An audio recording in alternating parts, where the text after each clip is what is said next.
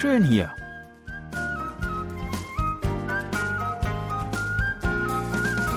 Ausflugstipps für Korea mit Jan Dirks.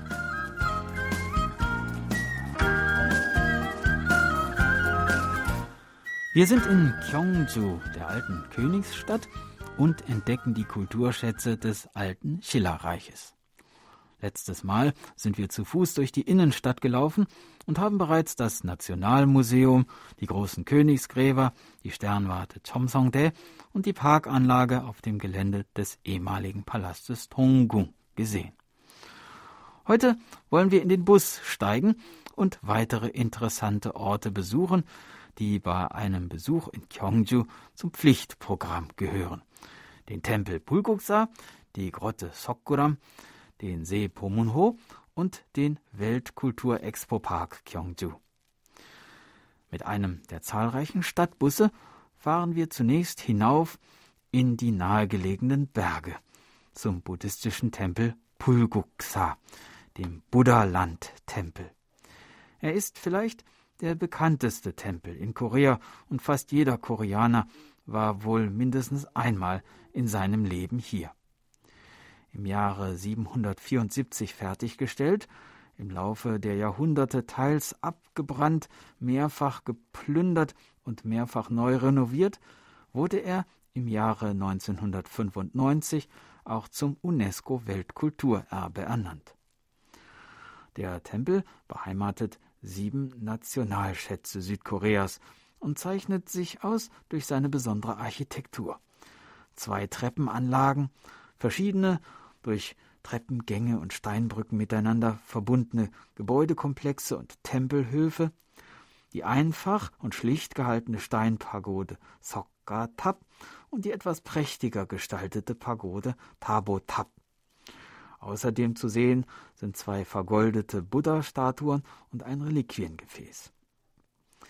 Besonders im Herbst strahlen das Tempelareal und die umliegende Berglandschaft einen besonderen Reiz aus.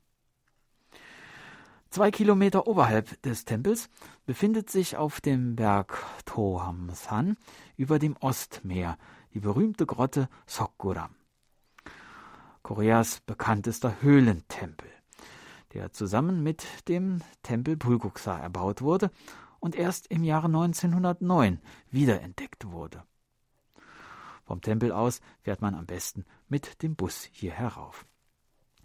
Die künstliche Grotte besteht aus exakt behauenen Granitblöcken und untergliedert sich in drei Kammern. Zuerst geht man durch eine rechteckige Vorkammer und dann durch einen schmalen Korridor, die beide das Irdische symbolisieren. Hier sind Schutzgeister, Tor und Welthüter dargestellt. Dann gelangt man in die innere runde Hauptkammer mit Kuppel von rund sieben Metern Durchmesser, die das Himmlische symbolisiert und an deren Wänden Ahats und Bodhisattvas dargestellt sind. Die Hauptattraktion aber ist die rund 3,5 Meter hohe Buddha-Statue direkt in der Mitte der Halle. Auch die Landschaft hier oben ist beeindruckend bei gutem Wetter kann man, wenn man sich früh genug aufmacht, von hier oben den Sonnenaufgang über dem Ostmeer erleben. Wir steigen nun wieder in den Bus, fahren aber nicht den gleichen Weg nach Gyeongju zurück, sondern die nördliche Route, die uns an das Ufer des großen Sees Pomunho bringt.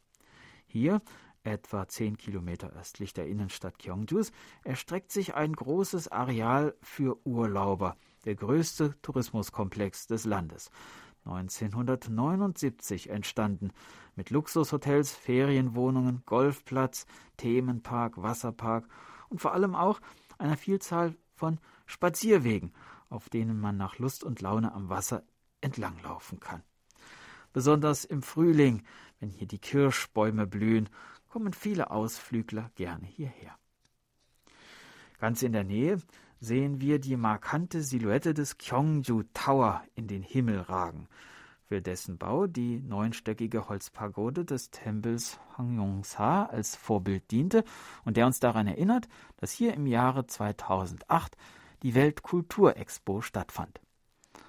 Auf dem umliegenden Gelände des Weltkulturexpo-Parks befinden sich neben dem Kyongju Tower, in dem Reliquien und Dokumente aus der Schillerzeit ausgestellt sind und von dessen höchstem Stockwerk man eine schöne Aussicht auf den See und auf die Berge genießen kann, weitere Attraktionen, die besucht werden können.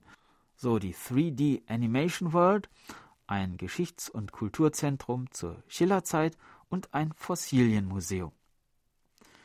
In Gyeongju und Umgebung gibt es also eine ganze Menge sehenswerter Orte zu entdecken. Und noch haben wir nicht alle davon gesehen.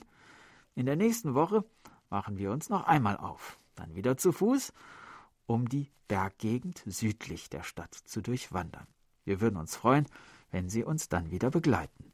Tschüss und bis dann, sagt Jan Dirks.